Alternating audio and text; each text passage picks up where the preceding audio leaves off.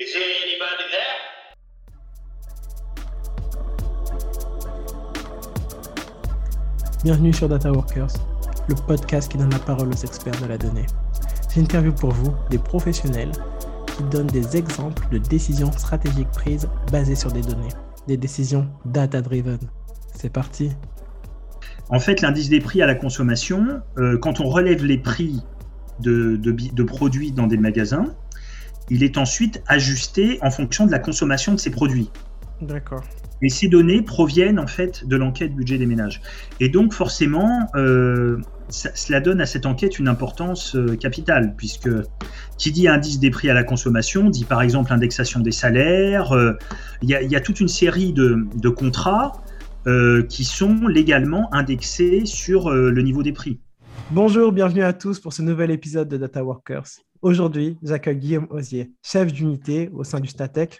Le Statec est l'Institut national de statistique au Luxembourg et aussi intervenant à l'Université de Luxembourg pour le cours d'échantillonnage, tout ce qui est enquête statistique. Guillaume, je sais que dans le cadre de ton travail, tu dois être amené à travailler avec énormément de données afin de les transformer en indicateurs clés pour le pays. Les indicateurs qui seront importants comme euh, ceux du chômage, l'inflation, les accidents de circulation et ainsi de suite. Donc aujourd'hui, avec toi, Guillaume, on va parler de la collecte des données à l'heure du tout numérique, euh, des smart cities et comment transformer justement ces données en indicateurs clés. Très bien, je suis, je suis prêt. Et euh, alors, je t'ai présenté euh, assez succinctement, mais les auditeurs euh, ne te connaissent pas, ne connaissent pas forcément le Statec, parce qu'en fait, les auditeurs, c'est tout le monde francophone, c'est pas juste les Luxembourgeois, on a des Suisses, on a des Belges, on a des Français. Et euh, à quoi correspond ton rôle et ta fonction, en fait? Alors, euh, je, je peux peut-être commencer en d'abord par parler du Statec un petit peu pour euh, situer le- l'environnement donc dans lequel je travaille. Donc, donc le Statec, c'est l'Institut national de la statistique du Luxembourg. Donc, c'est ce qu'il faut bien comprendre, c'est que c'est une administration étatique. Nous ne sommes pas une société commerciale. Euh, des sociétés commerciales, il y en a au Luxembourg qui, qui sont spécialisées dans, dans les statistiques. Je peux en, citer quelques-unes. euh, euh, Infast, TNS Ilres, par- parmi, parmi celles-là, mais il y en a, il y en a beaucoup d'autres. hein, la, liste est longue. Donc nous, à la différence des sociétés commerciales, donc nous ne faisons pas de profit, ce n'est pas, pas l'objectif de notre travail. Notre travail consiste plutôt à collecter donc de la statistique, donc de l'information numérique, qui sera ensuite euh, utilisée par le gouvernement. Donc le gouvernement est quand même notre principal client pour euh, mettre en place donc des politiques, euh, des politiques publiques.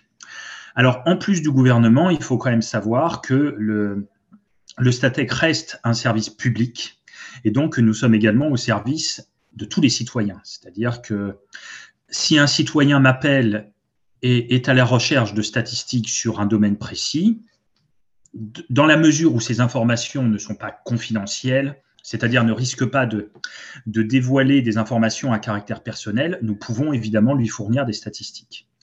Donc il y a, ce double aspect, donc euh, à la fois, je dirais, donc, euh, administration gouvernementale, donc nous sommes en fait précisément sous la tutelle du ministère de l'économie, donc le ministre de l'économie est notre ministre de tutelle. Et en plus, donc, nous sommes un service public. Voilà. Alors, pour ce qui est de ma fonction maintenant, euh, donc, je suis responsable, tu l'as dit, d'une d'une unité, donc au sein du, du Statec. Alors, ce qu'il faut savoir, c'est que le Statec est structuré en divisions qui elles-mêmes sont subdivisées en unités. Donc, mon unité appartient en fait à la division des statistiques dites sociales. Euh, donc, comme leur nom l'indique, en fait, donc ce sont des statistiques qui se rapportent à euh, la population résidente au Luxembourg ainsi qu'aux ménages. Et mon service donc réalise essentiellement des, des enquêtes auprès de, de, cette population. Alors, bon, qu'est-ce que c'est qu'une enquête? Euh, Donc, il s'agit de, de, tirer un échantillon de la population. Il faut évidemment que cet échantillon soit représentatif, c'est-à-dire en gros qu'il possède de, de, bonnes propriétés statistiques et qui lui permettent en, par la suite d'être utilisé pour extrapoler cette information sur l'ensemble de la population. L'objectif final d'une enquête, c'est de produire des statistiques qui ne sont pas des statistiques exactes, ce sont des, estima des estimations, on peut dire dans quel intervalle se situera la vraie valeur que l'on recherche en fait. Et ça, c'est quand même quelque chose qui est très intéressant parce que ça nous permet d'avoir quand même des informations chiffrées, de bonne qualité et qui sont disponibles finalement assez, rapidement.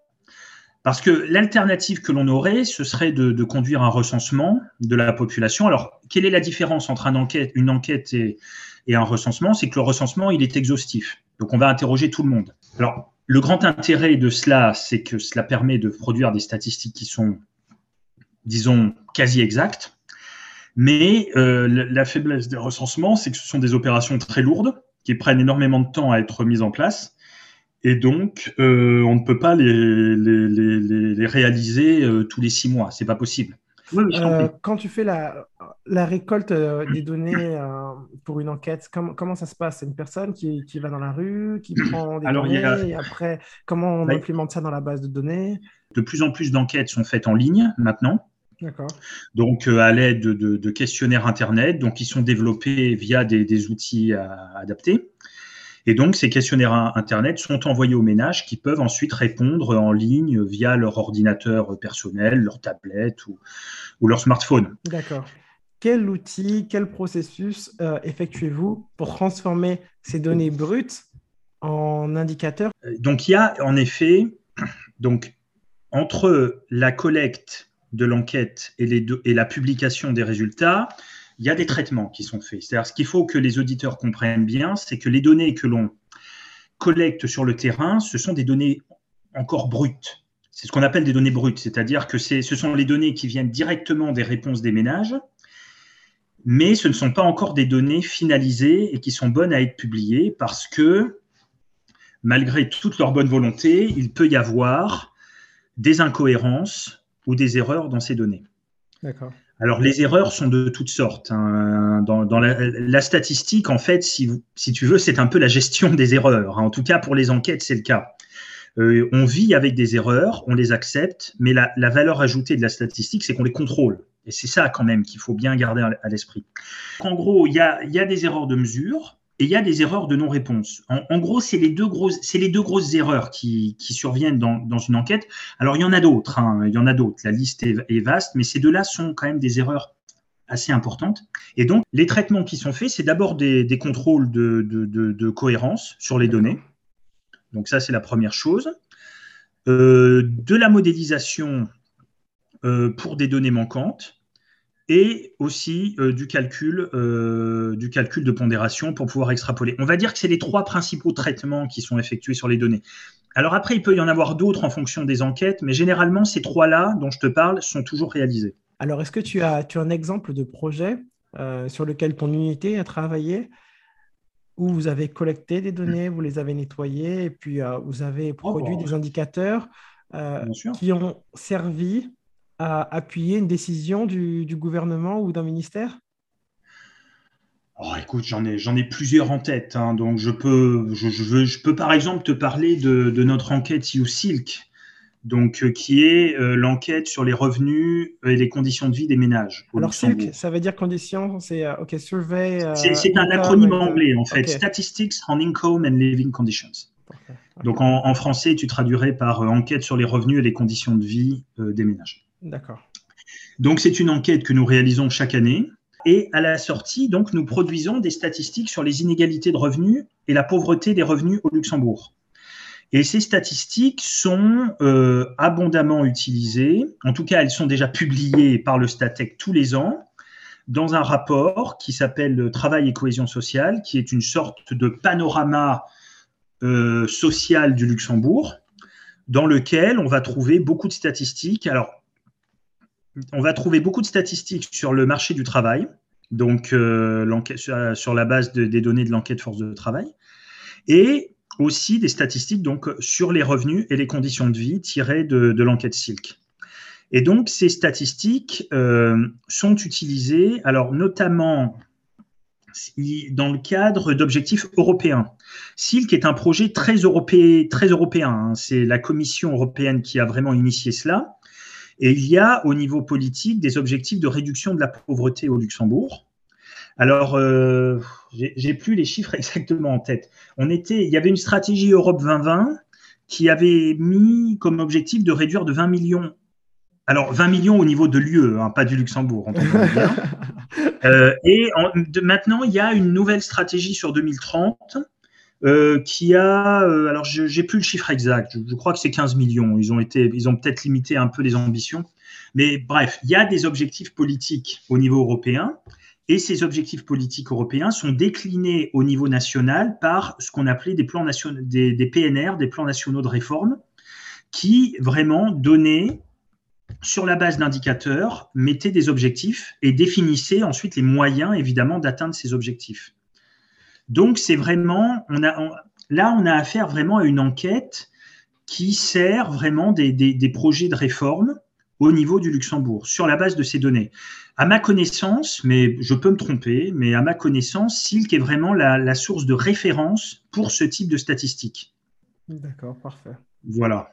Alors, si je peux peut-être évoquer un deuxième, un deuxième exemple, comme ça, et j'en aurai fini. Donc, on, réalise une autre enquête au sein de, l'unité euh, dont j'ai la charge, donc l'enquête budget des ménages.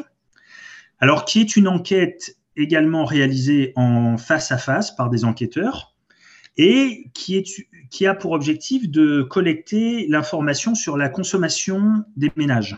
Euh, Silk s'intéresse plutôt aux revenus, alors que l'enquête budget des ménages va plutôt s'intéresser à la consommation.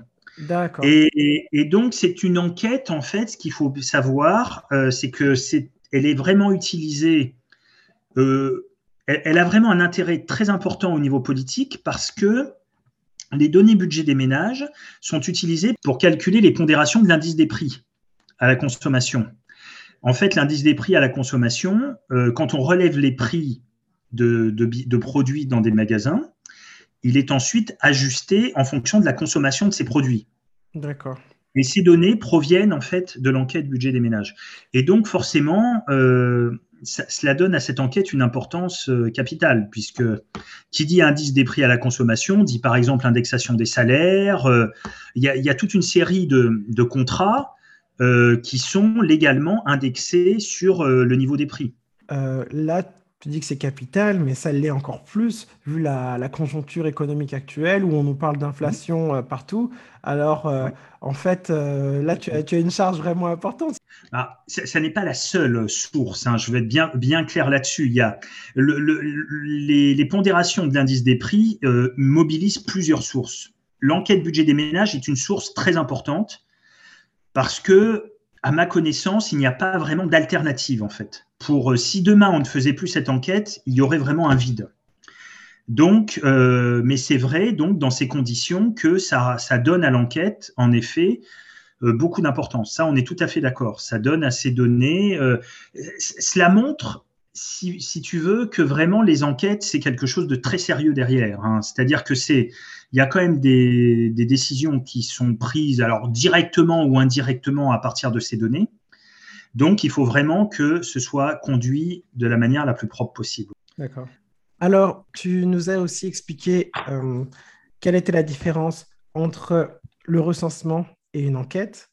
Maintenant, je vais te poser une autre question. Quelle est la différence entre euh, une enquête et un sondage? Parce qu'il euh, y a un moment où c'était la mode, on entendait parler de sondage partout. C'est pareil, c'est la même chose. En fait, d'ailleurs, on dit enquête par sondage. En fait, quand on dit enquête, c'est une contraction, mais généralement, on dit enquête par sondage.